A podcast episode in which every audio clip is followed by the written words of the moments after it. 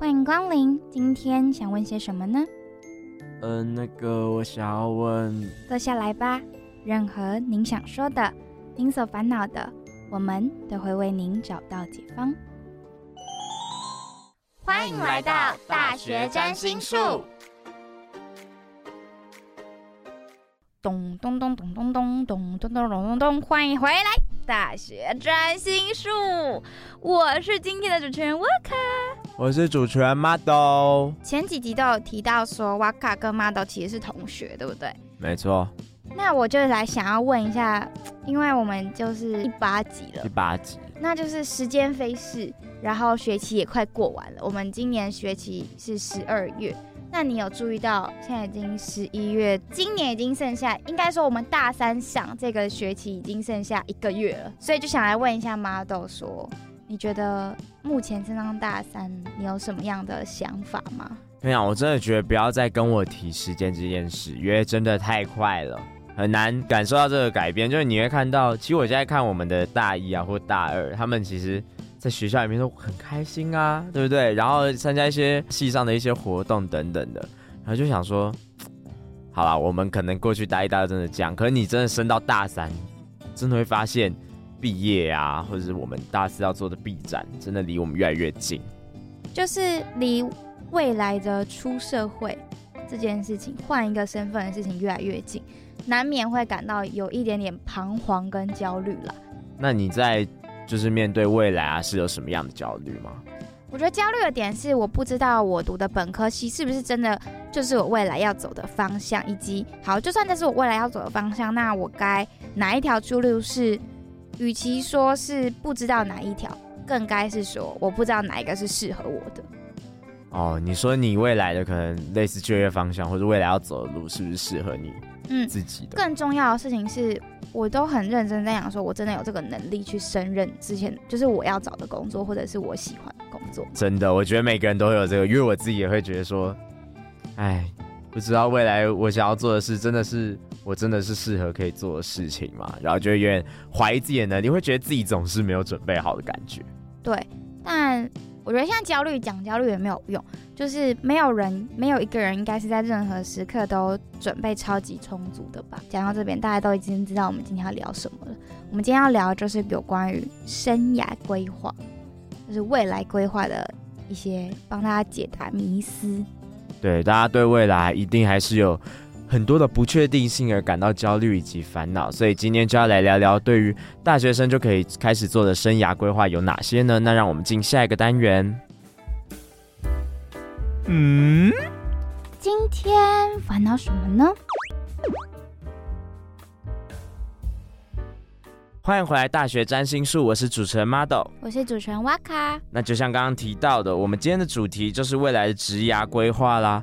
大学就是我们进社会前的最后一个阶段嘛。那想必大家都会对自己的未来难免都会感到一点点的担忧，自己到底未来该做些什么？未来的工作或是未来的路，到底适不适合我自己呢？那瓦卡，你认为要怎么样稍微舒缓这样子的焦虑？我觉得对我来说，我付出行动，就代表我有在前进了。所以我就不会一直停在原地，只是空焦虑的感觉。对，我也觉得，如果没有付出行动的话，那样就变成可能很单纯的在情绪内耗而已，反而没有什么用。我觉得我一开始对未来焦虑，就是因为我好像真的都没有一个方向，我也没有仔细想过我到底想要什么。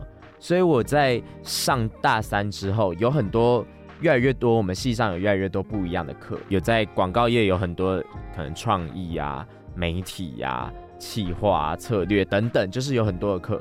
那我自己的做法会是，我在大三真的变得比较认真上课。这边跟大一、大二的教授先说声抱歉，但也不要误会，只是我到大三真的有很认真的想要去学习课上内容，然后去了解这个相关产业、这个区块他们到底在做些什么，我是不是有兴趣，或者我做不做得来。所以我在听课这方面，我觉得到大三真的非常的投入在这一块，因为我觉得这是。最快的方式，我可以理解我想要什么，跟我能找到我到底适合什么。所以我觉得利用学校资源对于未来职业的规划是一件非常好的帮助。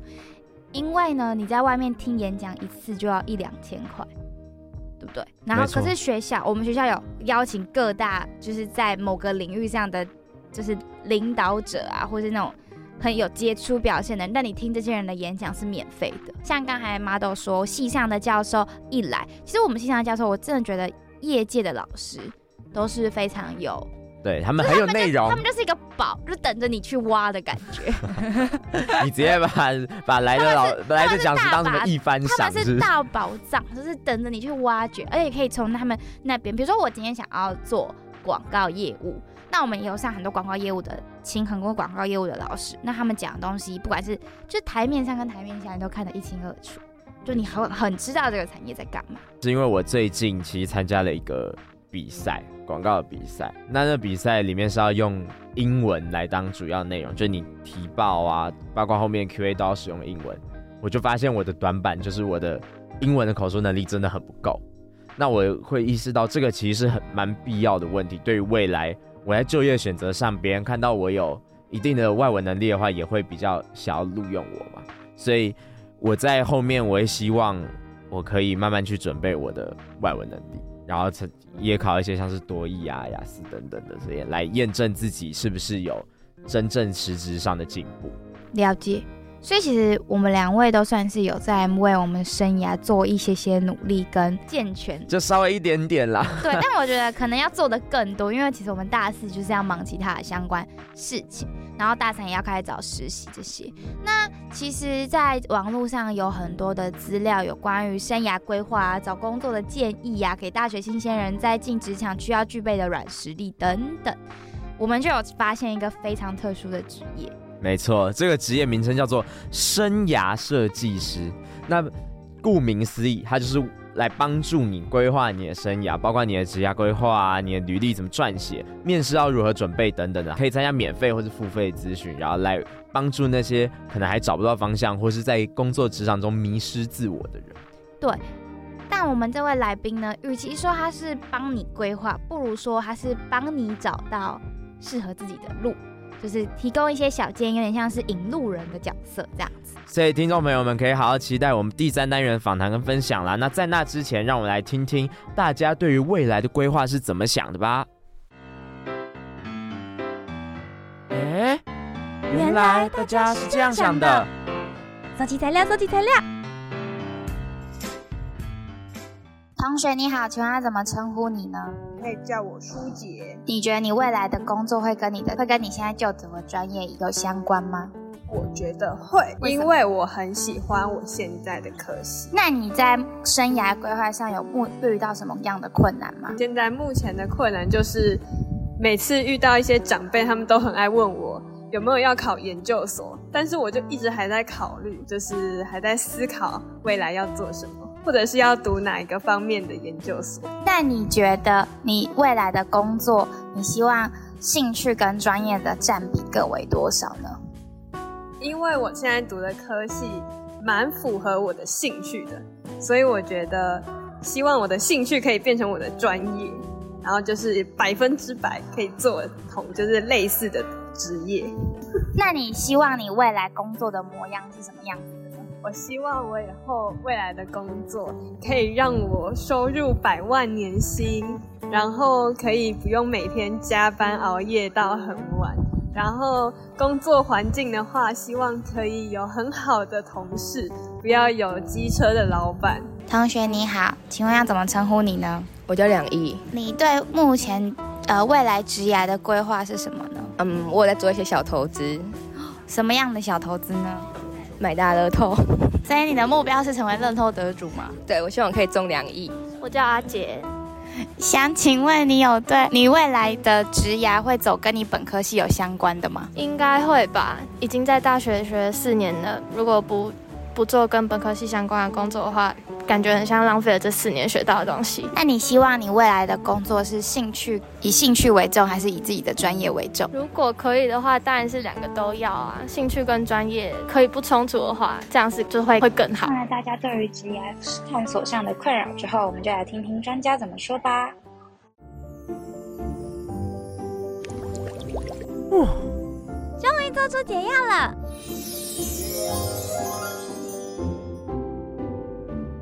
欢迎回来《大学占星术》，我是主持人 Model，我是主持人哇卡。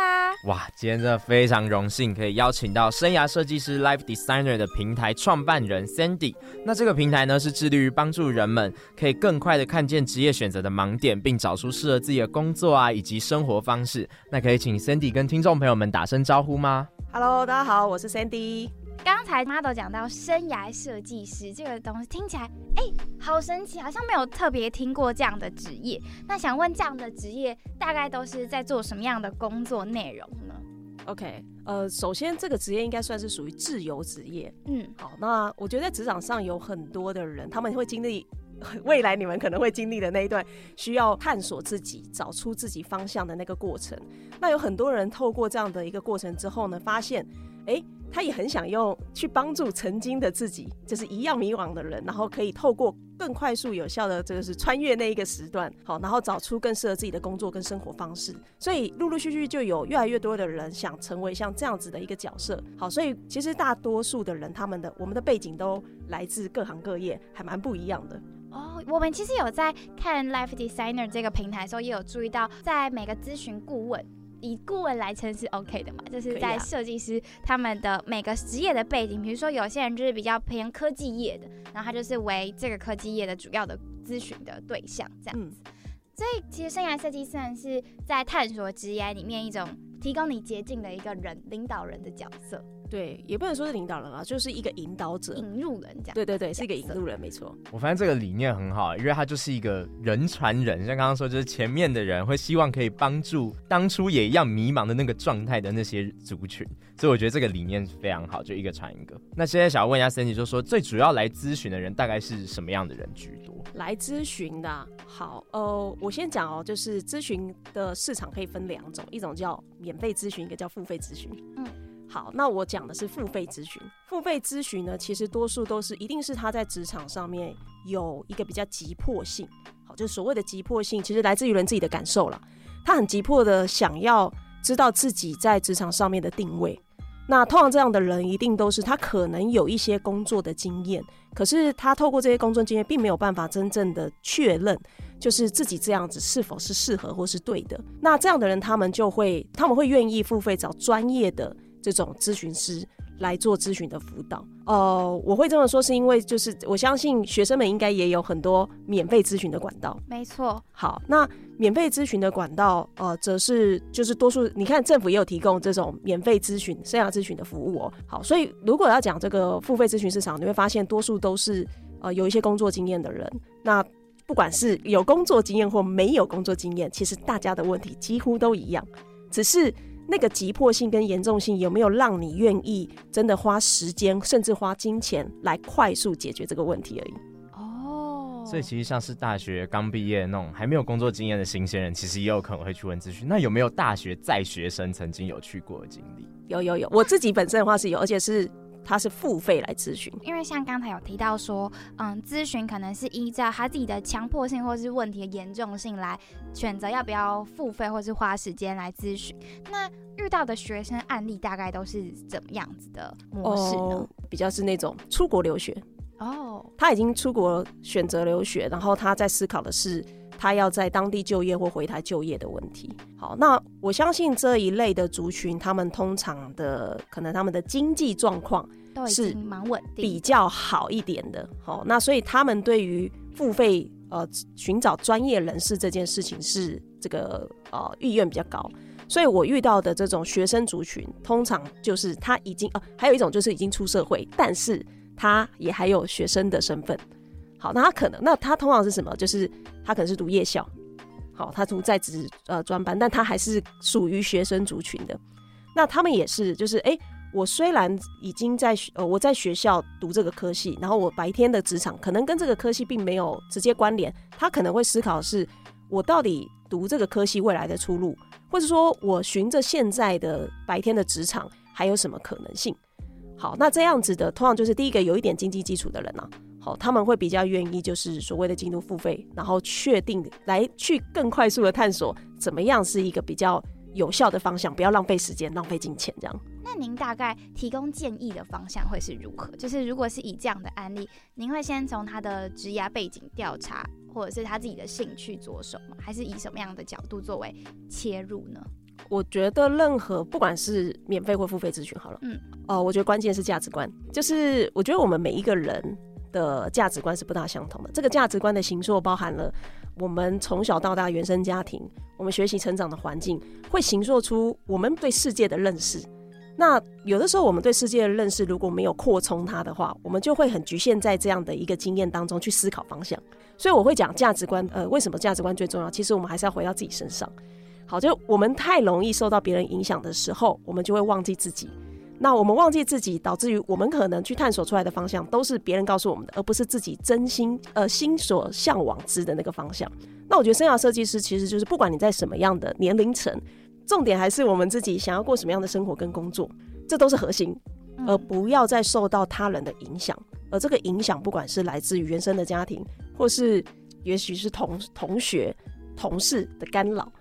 好，所以你会发现，呃，很多人呢，就是尤其是常看一些故事哦，就上班族他突然间辞职去一场壮游，对，或是这个毕业之后去 working holiday 去找寻自己的方向，其实那都是为了隔绝外界声音的一种方法。哦，所以如果是像您刚才提到说，在给学生建议的时候，会以价值观这件事情着手。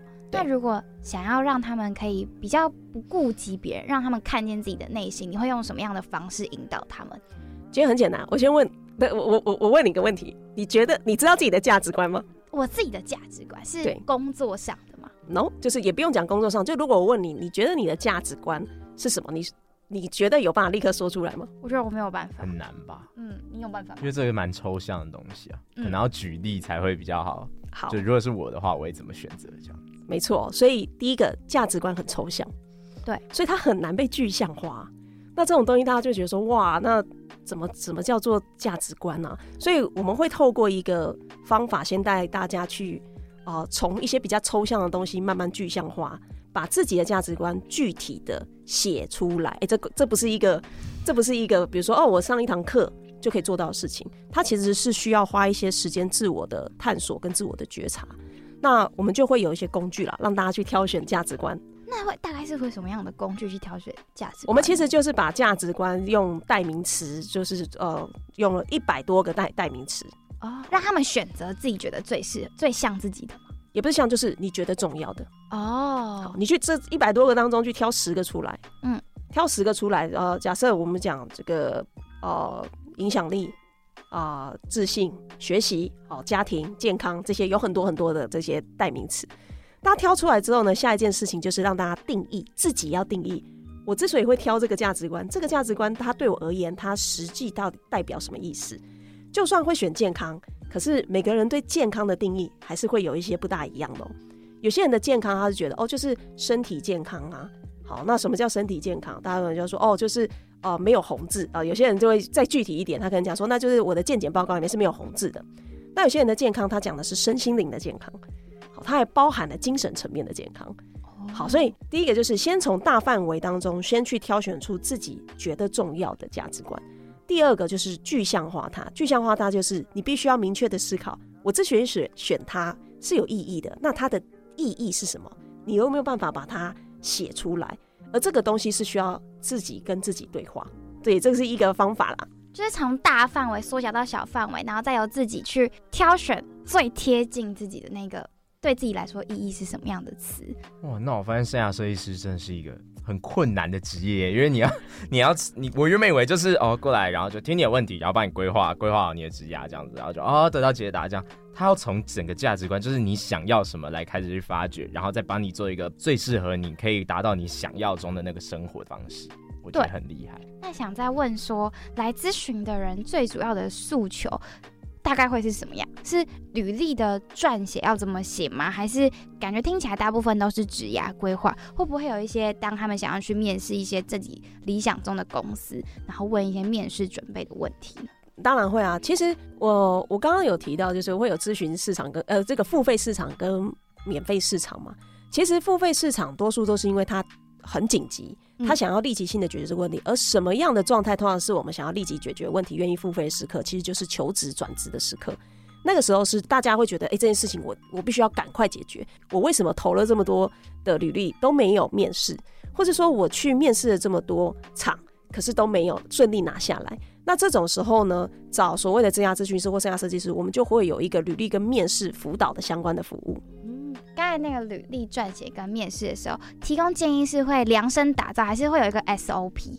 步骤有 SOP，就是引导他去看看自己的履历写的好不好，然后以及哪里有问题，我们是有 SOP。可是每个人真正他的履历表的问题，或是他实际在呃应征了之后面试上面的问题，可能都不大一样。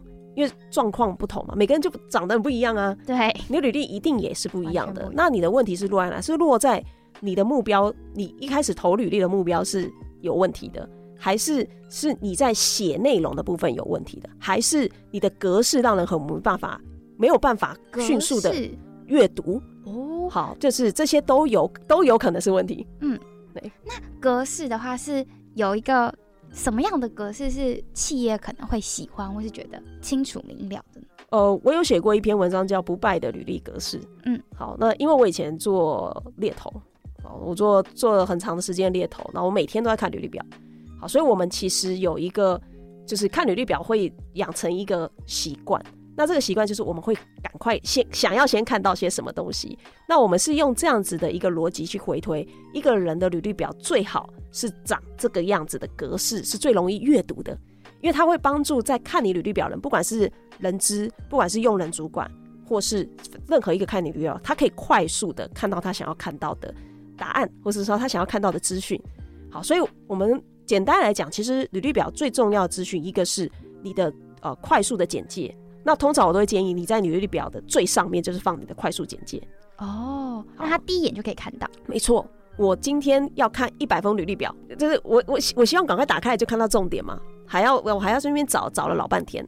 但你想啊，一个人在阅读的时候，他最先一定是从最上面哦，由上呃而下，由左至右。好，如果是讲我们的华人的阅读习惯的话，好，所以是由上至下，只由左至右。所以，好，假设不管你的、你的、你的履历是直视或横视的，左上一定是最重要的。好，如果是直视的话，那就是最上面是最重要的，因为大家一打开来，是不是从最上面开始阅读？对，好，所以你就要最上面的地方，你一定要放最重要的资讯嘛。那最重要的资讯怎么样快速抓住对方的眼睛？那就是赶快写出，你既然要应征这个工作，这个工作它一定会有呃一些工作内容的介绍，它会有一些条件的要求，或是说工作内容的叙述。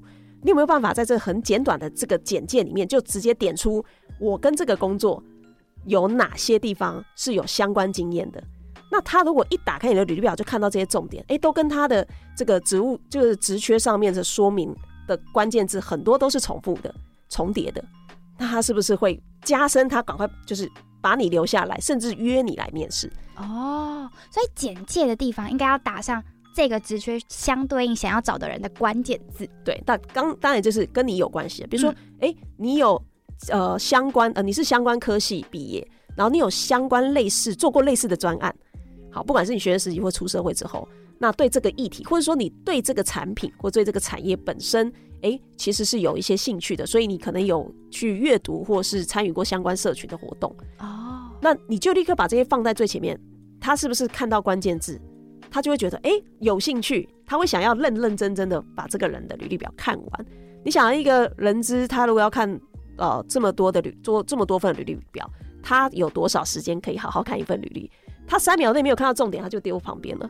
懂，所以就是履历表的第一眼就是要让别人知道你到底是怎么样的人，是不是我想要的人？对，而这个就是怎么样短短的一个简介里面就可以让对方抓住对方的眼睛啦。简单来说。但其实我很好奇，在初次写履历，像是有一些大学可能刚出社会新鲜人啊，甚至是我们从高中考大学的时候，学测会准备一个备审嘛，现在可能叫做学习历程档案，其实也是一个短短介绍自己的类似履历的东西。那要怎么样？就初次写履历的时候会不知道要从何下手 Cindy 觉得有什么可以建议新鲜人可以从哪边先开始着手吗？我我所有东西都要对焦啦。我所谓的对焦，大家在写履历，我觉得最容易犯的一个错误，就是把自己所有会的。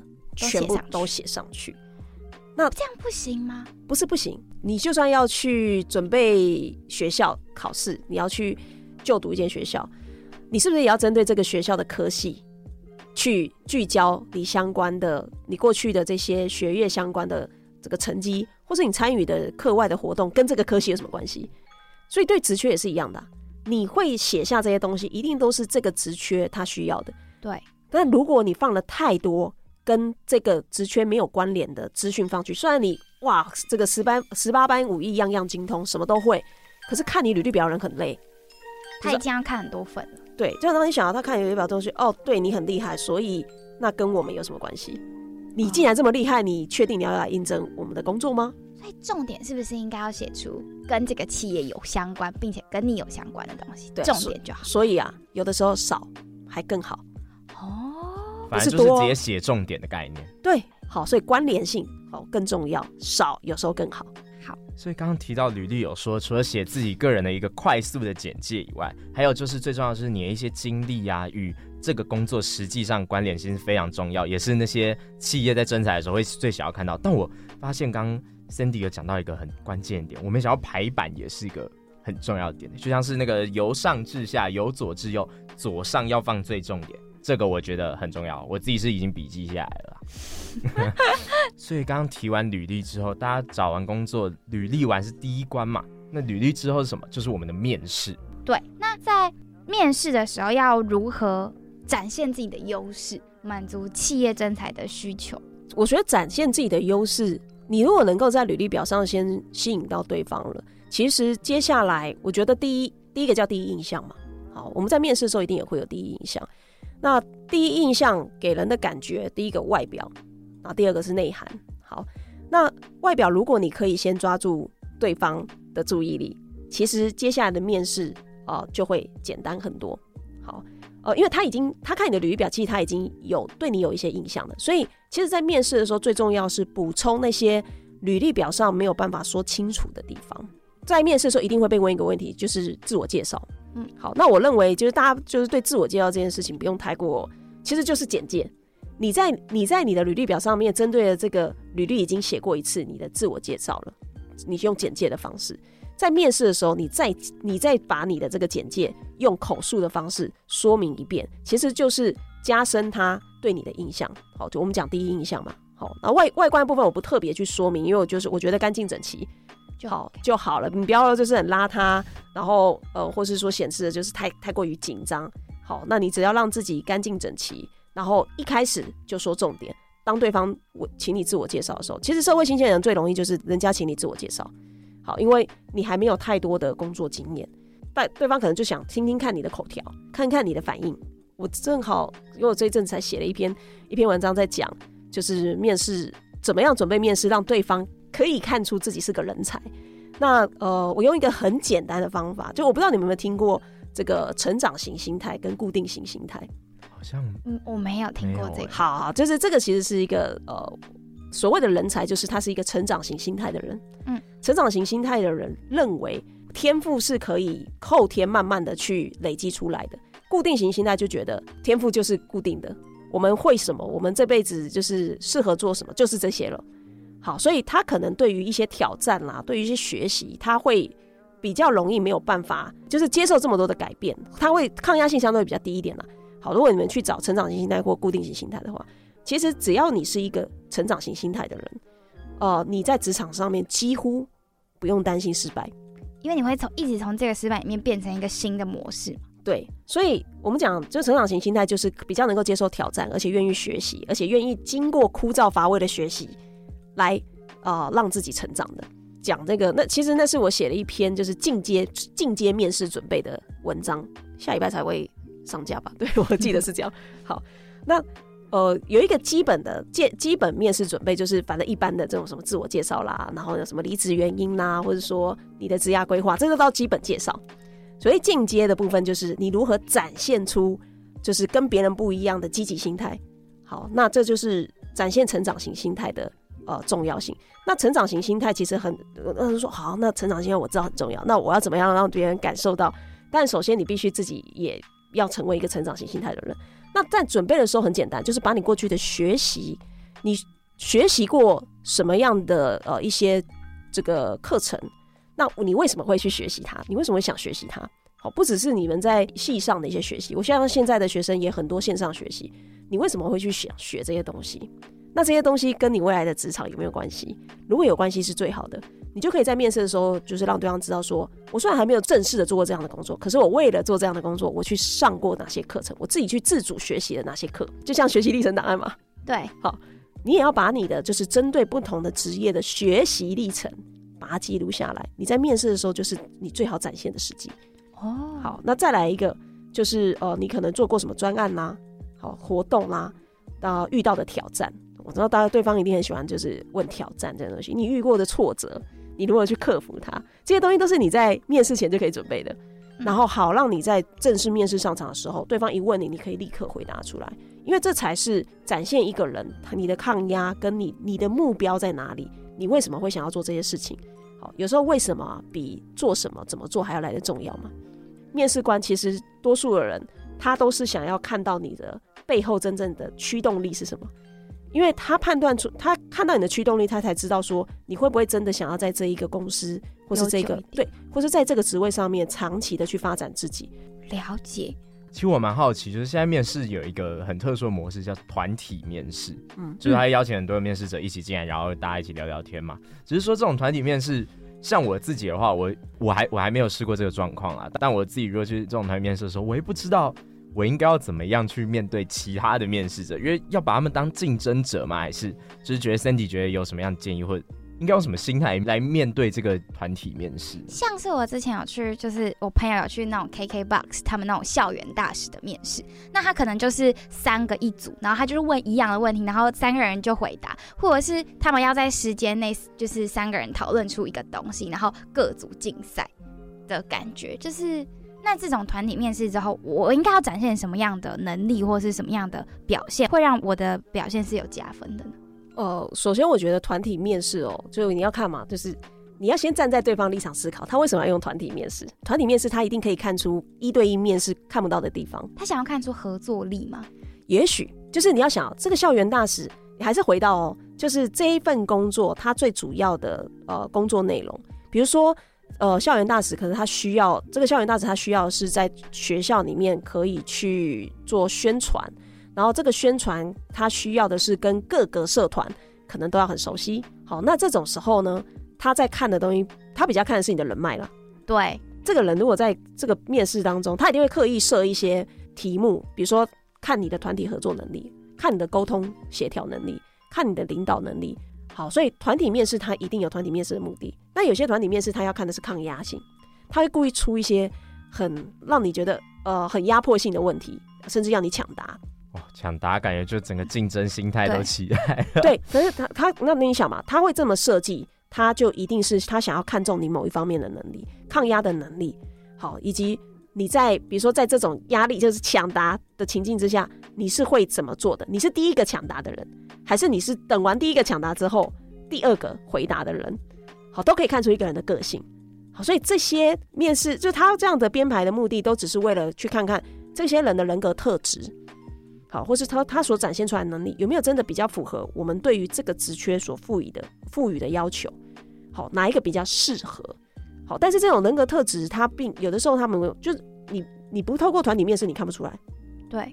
对，你用这样问的根本也问不出来啊！大家就会说哦，我是一个很乐于跟别人沟通的人。对啊，谁会说我不擅长跟人家沟通？哦，好像好像也是。对嘛？谁会说呃，我我不擅长跟人家合作？一定是说哦，我在团体里面我都喜欢怎样怎样怎样怎样怎样。大家一定会讲正面的那一块。嗯，所以团体面试有时候其实是要看你在遇到这个负向经验、负向体验，你的反应是怎么样。有些人其实他会要看的是你的负向，就是你遇到压力或者说你遇到挫折的时候，你当下的反应是什么？了解，这是一个非常高压的一种 对，当然不是。我看我朋友是蛮轻松的感觉，他觉得蛮好玩，认识很多新朋友。接下来在选择未来就业方向，呃，除了是可能中间工作转换的人呐、啊，尤其是我们大学刚毕业的新鲜人，在选择未来就业方向，大家会有两个天平在权衡，一边是自己的兴趣，一边是自己大学所学的专长。其实这个一直都是大家在讨论的问题。那想要问一下 Cindy，你会给什么样的建议，在人们在自己的兴趣以及自己真正的专长上面，你觉得会怎么做选择？呃，会有困难是因为兴趣不明确。哎、欸，对耶，会还会会不会是有一个困难是他觉得这个兴趣赚不到钱？对，其实多数是这样，就是我根本没有办法把我的兴趣具象化，想成是一个职业啊。嗯，而且这个职业是可以呃，这个让我的让我的生活需求可以满足的。所以，我们对于为什么他就会永远停留在兴趣跟专业之间，会有这样的问题？那你的兴趣没办法变成专业啊。了解，你的兴趣又不明显，当然不是。因为其实很多人他的兴趣会觉得这也是一个想这个工就业方向一个很重要的点，也是因为兴趣其实会让你在做这个工作会比较热情。有些人在做这个专业，大家其实是觉得有时候可能会觉得很乏味的之类的。对，因为假如说有些人兴趣他就是听饶舌歌好了，他就是对于做音乐他就很有兴趣，他以后做音乐说不定他出社会之后他做音乐可以一天做个三首这样，他就是觉得很好玩。他可以做这个工作很有热情，可是他可能他的专业是 maybe 会计，他在算数学的时候，他他很强啊，但是他就觉得好无聊哦，这样工作好没有热情，所以他就会在这边会有一个权衡的点。我觉得兴趣会列入考虑是应该是这个原因。如果啊，他每天写三首歌，然后呃经营他的自自己的自媒体，然后自媒体可以开开始帮他赚钱，他不就不会有这种问题了？啊，所以还是要考虑到现实面。现实面，我觉得很多赚钱。对，很多工作感觉都会以现实面作为打消的那种最后的稻草嘛，它就是最后的决定权的感觉。是啊，就是一句话，兴趣不能当饭吃啊。如果可以当饭吃，谁还要去跪着舔？确实，好有道理。这句就是今天的本节目的金句了。对，本集亮点，本集亮点，我们就会打这句。那再来就是有些人会认为说，工作至少要待满一年，因为大家都会说，其实你换公公司如果换得很快的话，面试常会被问一个问题：为什么上个公司上公司你只待了不到半年？类似这种问题，所以很有些人会说，哎、你工作可能至少要待满一年才可以换下个公司，这样才不会对寻找未来其他工作啊会造成影响。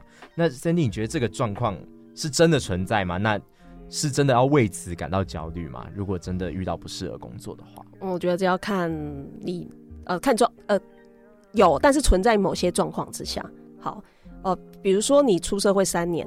你每年都换两到三份工作，你满了你三年的时候，代表你可能换了五六份工作了。哦，你今天看到这个履历表，你自己的感觉是什么？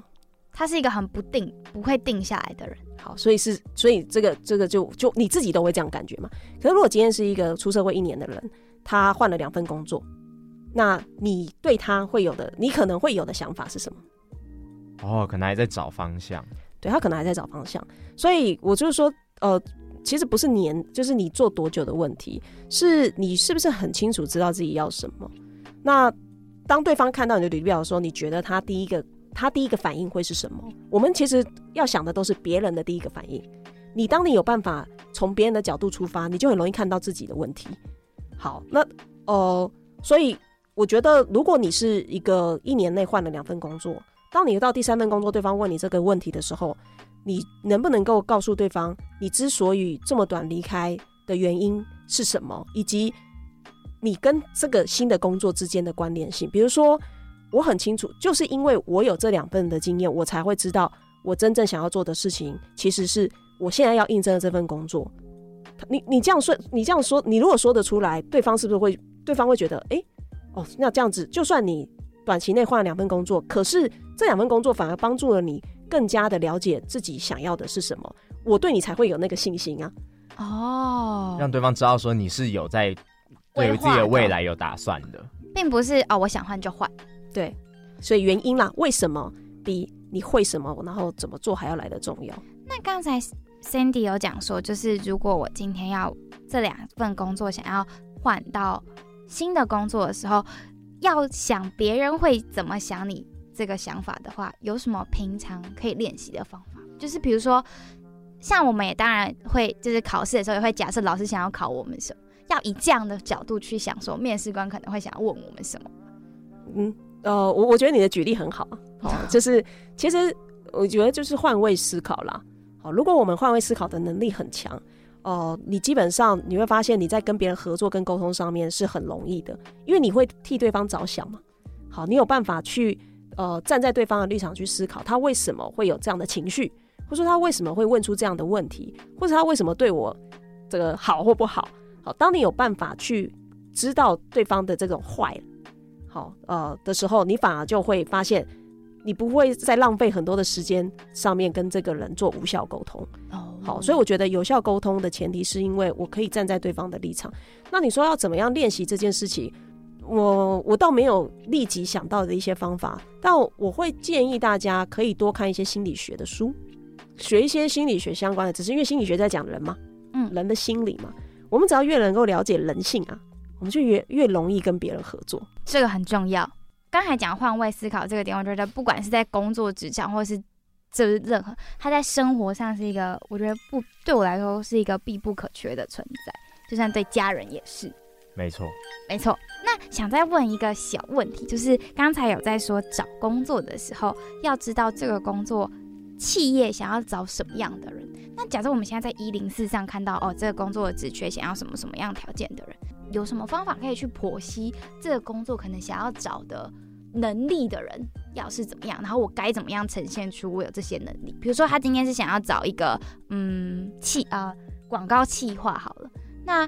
我是应该去假设这个广告企划大概需要具备什么样的能力，跟假设这个面试官这个企业想要什么样的人，然后我在面试或是学履历的时候，以这些方向下去作为切点嘛。哦，第一个，因为你不会接触到面试官嘛，所以你一定不知道他是一个什么样的人。对，我们唯一能知道的就是从这些呃网络上面的资讯，看到这间公司大概在做什么，然后以及说这个职缺说明、职务说明书上面的一些内容。那、呃，这就其实我我认为人呃刚出社会的时候，我们认识自己，下一步就要认识世界。我们如果对认识世界这个部分呢，呃，很局限，就是我你会发现，我看好多的直觉我都看不懂，就是我看着我看得懂每一个字，可是它组合起来，我就是无法想象它在干什么。好，所以这就是我们来自于经验的局限性。那如果可以，我觉得最快的方式是直接去认识在做这个。做这件事情的人，这就是为什么我当初会入跨界真人图书馆，因为很多人其实都是我对这个方向有兴趣，然后对这个产业有兴趣，可是我不得其门而入，我也不知道他这里在干什么，我只是看了人家就是写了一些文章或者拍了一些影片，然后介绍的时候，我觉得好像很有趣，可是我实际上还是没有办法真的知道他在工作的日常在做些什么事情，这个工作的挑战是什么。那如果我可以知道这个人现身说法来说说他实际上工作到底每天在干嘛？然后他认为这个工作的优缺点是什么？这时候你是不是就有办法具象化了？对，当你有办法具象化的时候，你就很容易去判断，呃，跟我想象的是否一样，以及它是不是真的是我要的。所以我觉得是资讯的呃落差，以及对资讯的想象的这种具体化，是不是足够具体啊？那我想问说，就是有些人会可能大学的时候。不像是生涯转换，像是有自己休息的一年嘛，就是给自己再去 Gap. 对 gap year 的一年。那我要怎么调试我自己的状态，跟从就是找到适合自己的跑道，或者是其实我也有那种像我有一个朋友，他也是一个就是在摸索他自己职涯的时候，那这个职涯跟职涯之间的转换，他大概要怎么样去搜寻，就是去找适合自己的，或者是觉得比较好一点的职涯方向。有什么建议吗？嗯、他该在这个时段做什么样的准备？很简单啊，好好休息，自我探索。那这个自我探索大概是要去看书吗？或是找像刚才您说的，如果我想做广告 AE，那我就去多接触这方面的人吗？对，就我们对认识世界这件事情了，就呃，我们确实随着年龄，如果我们很愿意去接触呃这个世界的各行各业的人，我们一定会扩大自己的知识边界。好，当我们扩大自己的知识边界的时候，你再回头去看，哦，原来我是一个什么样的人，你就会意识到，其实在这个世界，可能某一些角落是有比较适合自己的生活方式跟职业的。可是，当你还没有接触到这个知识边界的时候，你根本想不到嘛，对，你就只能在自己的世界里面不断的碰撞。好，所以我觉得 gap year 最重要其实去认识人。好，我觉得认识不同，就是呃，不要是自己舒适圈里面的人。好，然后认识舒适圈以外的人，他会扩扩张自己的知识边界，对这个世界认识的呃范围会变大。但变大了之后，你再看看自己。那如果你都没有看自己啊，你都没有去了解自己说，说哦，我是一个什么样的人，我喜欢什么，我不喜欢什么，你没有这些资讯，你很难判断这些新的东西哪一些是适合自己的。好，所以过度的去过度的去接受太多的这个呃不同的资讯，就会导致什么资讯焦虑嘛。对，所以你看哦，还是回过头来还是自己哦。嗯，就如果我对自己的理解认识程度还不够高，我就过度的去扩张知识边界的时候，会使我更加焦虑。对，好，所以 gap year，呃，所以我刚刚讲好好休息，好对吗？好好休息，好好去建立、探索自己是什么样的。对，你先从价值观开始吧，又回到 又回到我们的第一题，因为那最核心啦。对，那是一个最核心的概念。对，所以呃，没有什么比了解自己更重要。我觉得职场的世界变化是很大的，就是一直在改变的。可是这一块我们没办法控制啊，但我们可以控制的是什么？就是认识自己这件事情。所以，如果我们要讲，呃，控制，我们可以控可控范围做最大努力，其实就是我好好的认识自己，清楚知道自己的价值观，我的优缺点，我擅长跟不擅长什么。然后，当我们去扩充知识边界的时候，去认识职业世界的时候，我们会很容易判断哪个职业适合跟不适合自己。来自于我们对自己的了解哦。对，所以在职涯探索，首先第一步，先找到自己的适合自己的价值观。第二步呢，才是去探索除了自己舒适圈以外的人，然后再去搜寻自己喜欢的资料跟资讯。没错，我觉得最核心的就是，当然，如果你面对到这种生涯转换期的话，最重要你还是要好好休息啦。你要调整自己的心态，然后准备好面对下一个新的挑战，你才有办法再去继续走未来下去的道路嘛。那最后要问一下 Sandy，觉得在进入职职场之前呢，我们这些大学在学生啊，在无论工作能力上，亦或是心理上，可以先做好什么样的准备呢？因为职场跟学校真的很不一样。我那时候有看到一个有一段话是写说，有一个面试官在跟他讲话，然后他跟就是可能很多人都会说，我希望我可以在这里学习到什么什么，然后面试官就会说，可是这里不是让你学习的地方。没错，这里让我想到一个。一句很好的话叫做什么？课学校啦是让你先上课再考试，嗯，职场是先考试再给你一堂课啦，好不好？所以我们就是要先做好准备，才可以面对未来各种未知的挑战嘛。所以要问一下 Cindy，觉得有什么样可以先做好准备的吗？老实说，其实我觉得这个世代跟以前的世代不大相同。为什么呢？人口结构不同。我这个年龄层在。你们这个年纪的时候，人口是非常多的哦，对。但现在少子化嘛，嗯，好，现在的年轻人只会越来越少，所以其实是缺工严重哦。是呃，公司企业要招人，反而是跟以前比起来是不容易的。好，那这种时候其实重视人才，就是有 sense 的老板，他反而会愿意给呃年轻人很多学习的机会。当然，你还我们有听过就说啊，这个公司不是让你来学习的。哦、呃，没有错，但是学习力还是关键啊。就是你能不能够持续的成长，是靠你的学习能力嘛。嗯，所以不要把它当做是呃呃目的啊。就是我来这边可以就是学习，就是你不要你的讲法不要是就是我就是来这边学习，而是我透过在这个职场上面的磨练，可以帮助我学到了这些能力来解决公司的问题。哦、你换一个讲法，这个学习也是一样的。对一样都是学习，只是目的性不同。目的性，好，那我们还是回到一个东西，就是目的性。那呃，对于这个用人的单位或是老板来说，他们也很渴望找到适合的对象、适合的人选。好，他们非常非常的渴望。可是呃，又在整个社会结构、人体结构改变之下，他们要怎么从当中去找出真的可以跟他们合作的人？他们其实心里也是有很多这样子的。呃，困扰在的，跟问题跟挑战在的，所以也不用过度的，就是好像很担心，就是自己准备的不够好。好，我觉得我最好的准备就是你很清楚知道自己喜欢跟擅长什么。那在面试的时候，你表现出你喜欢跟擅长的那一面，就你可以告诉对方我喜欢跟擅长什么，而跟这份工作之间的关联性，你就有办法说服对方了。对，我觉得所以说服对方这件事情，也是面试一个，或者是。说服大家用你的一个好方法，像我之前就，因为我们大三升大四，可能就是要开始找实习，然后就是有一个学姐，那时候她就分享了，她去面试了一个比较像媒体商的工作，然后那时候的面试官就问她说，她有什么觉得媒体，她问她有什么经验有很适合媒体，然后她就有说她当过校园大使，然后并且她是 KPI 的，就是蛮高的人，所以她在人性洞察这件事情上是有利的，然后我就觉得。就是好像要面试，我应该是要找出一个论点去说服他说，对，我就是适合你这个工作的人。啊，面试只有个目的嘛，就是、嗯、呃，告诉对方我就是那个你要的人。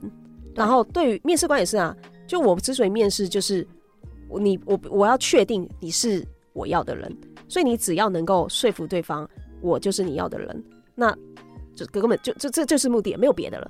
所以你所有想的，你要在这边回答的，呃，不管对方问你什么问题，都只有背后都只有一个目的，就是我就是你要的人。但我就是你要的人的前提，也要有一个关键，就是你真的想要做这份工作吗？所以我们今天一直都在讲怎么样去拿到一个工作。可是我觉得回过头来，就是你很多时候为什么在面试上面没有办法真正的拿下来？其实关键是你自己都没有办法说服你自己，我就想要这份工作。你没办法说服自己，你怎么说服得了别人？哦，了解，真的会有这种状况。像是，其实我自己也有一个烦，有一个小小疑惑，就是假设我真的像我，其实比较喜欢策展类的相关工作。可是如果我想要去面试这样的公司，我会担心说我的背景跟我去做的事情，可能真的没有很 much 在他们想要的人。但我真的很想要这份工作，可是我不知道要。怎么样包装让他觉得我是适合的人？就是感觉我好像去就只是一个空有热情的人嘛，我好像没有一个他们需要的那个能力的人，然后就会让我蛮不知道要怎么去经，就是要怎么去准备这这样的，嗯、拿下这样的工作机会。其实第一个我就可以想到，对方一定有一个疑疑问，就你好像你没有相关经验，你怎么敢确定你真的啊、适合这份工作？跟有兴趣是有兴趣，可是适合是适合啊。这就是我们刚刚讲到，就是兴趣不能变专业，它有一个 gap 在，所以你的动机，我知道你有很强烈的动机，可能是因为你曾经看过很多活动的成果，而你觉得哇，可以做出这么样活好棒的成活活动成果的策展人好厉害，所以。我对于策展的工作很有兴趣，可是你却实际没有办法知道真正的策展人他事前要做哪些事情，而他在这些挑战当中，他要如何，他要有哪些能力才有办法克服这些挑战。如果你有办法清楚的知道策展人他实际的工作内容以及他需要经历的挑战有哪些，你在面试的时候直接让对方知道说，我虽然没有实际做过策展，可是我知道策展一二三四五。我知道这些步骤都是什么，对，这些步骤是什么？那以及说这相对应的需要的能力跟挑战，那我为什么有具备这些能力？我虽然不是做策展，可是我在做活动的时候，我做过什么执行啊，或者说我是透过自己去邀约，然后以及说在邀约的过程当中，我发现的就是，呃，我就是会有专家拒绝邀约情况，我如何克服这些问题？那我觉得这些都是在策展上面会需要运用到的一些关键的能力。这个时候你就算没有相关经验，你也没办法说服对方，所以来自于。你有没有办法告诉对方，我没有这个工作经验，可是我却很清楚知道这件事情在干什么，而且需要哪些能力，怎么样去挑战它？哦，就是让对方知道你有在知道我在干嘛的。对，因为他只怕你不知道，然后空有热情，嗯，然后就想说啊，很有热情没有错，可是你根本你进来之后，你可能很快就会阵亡，因为 你什么都不知道，你不知道这些挑战有多辛苦啊，你不知道他要挑灯夜战，然后在策展的前几天，前一个礼拜根本就是灰头土脸睡在展场，叭叭叭叭，你知道这些吗？你都不知道，然后你说你很有兴趣，太恐怖了。我们反这个面试官反而会觉得，啊，这个人来了，很快就会阵亡了啦，就是空有兴趣的孩子。对，不知道真实的 真实的策展人有多辛苦多可怜，然后薪水还那么低。对，所以在这是面试的前，其实热情当然很重要，但能力也很重要，跟你适不适合，跟你有没有去找这个相关经验的资讯是很重要的。所以在进入职场之前呢，我们这些大学生、新鲜人们，在心理上呢，我觉得首先就是你要保持一个开阔的心，你要愿意学习；再来就是找到目的，你究竟想要什么，你才可以在你的工作能力上，可能去参加一些相关活动啊，或是增加一些你相关的阅历，才可以提升你在履历或者面试上的表现。那在单元的最后呢，Cindy 要不要小小工商一下 Life Designer 这个平台？哦，好，感谢哦，还有工商时间。当然，您可以，您可以就是推荐您的写文章的，就是呃，那叫什么社群账号。哦，OK，就是大家只要打生涯设计师，就可以找到我们的官方网站，然后订阅在首页，其实我们就可以直接订阅我们的那个部落格。那你只要订阅我们部落格，我们其实有一个找到理想工作的这个。大补帖心智图，我们把所有的文章整理成五个步骤，就不论你在什么阶段，你都可以透过这心智图里面的整理，去点阅相关的文章，帮助你去做自我探索，跟找到适合自己的工作跟生活的呃相关的资源。好，所以就是欢迎大家就是可以来订阅生涯设计师的部落格，然后我们每个礼拜其实都会有相关的，不管是自我探索的文章，或是对求职、转职、薪资谈判、面试等等的，好，这些比较实战类型的文章都有。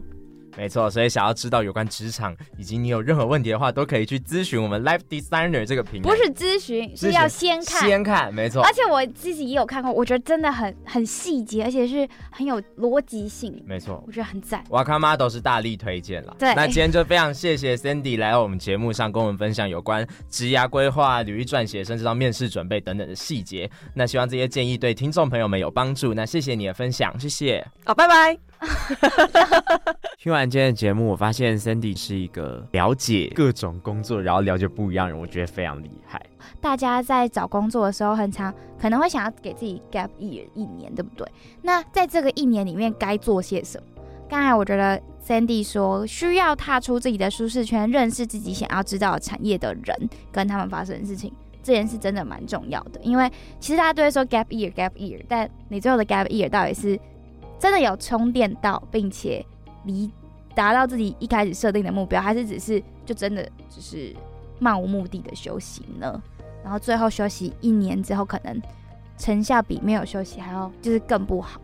没错，就只是留一个时间给自己放空，应该要花时间去探索，然后真的要逼自己去多认识不一样的人。我觉得增长自己的知识边界，扩展自己的视野，也是一个非常重要的一环。虽然在这样的同时呢，大家也要不要忘记，你毕竟还是在，如果有你有 gap year 的计划的话，毕竟还是在休息，所以还是要记得好好研究完之余，也需要好好的休息。在 Sandy 也有提到一个很重要的一点，就是要审重新审视自己的价值观。你要知道自己想要些什么，因为每个人的价值观其实是不一样的。那生涯设计师可以帮助你，呃，帮助你找到自己的价值观，找到你自己的目标。但当然，你自己如果你你是自己正在焦虑着，自己正在迷失当中的话，你也应该要回过头来想想自己真实想要什么，什么样的环境我会比较舒服，什么样的工作方式或模式我是可以接受的。当你这这样子想过之后，整理出一套自己的标准，也就是所谓你的价值观，你也比较容易找到自己未来适合的工作。还是是因为有太多人给你建议，你就会觉得哦，我那我应该就这么做，其实并不是你今心中真正所想。没错，这也是大家正在焦虑的。那我自己觉得是，其实讲了这么多，大家都一直在烦恼，一直在一直在忧虑着这件事情。但我觉得最重要的还是要付出行动。你也不要只是空想，不然就只会单纯的一直在对自己的未来焦虑。但你没有付出行动，又怎么会有？行动后收成的果实呢？所以也祝福大家呢，未来都能找到自己喜欢并且适合的道路。那真的找不到的话，也要去积极去寻求各种资源来帮助自己。那今天的大学占星术就差不多到这边结束啦。下周同一时间，礼拜四的晚上八点到九点，也要记得锁定我们的节目。我是主持人 Model，我是主持人瓦卡，我们下次见，拜拜。拜拜。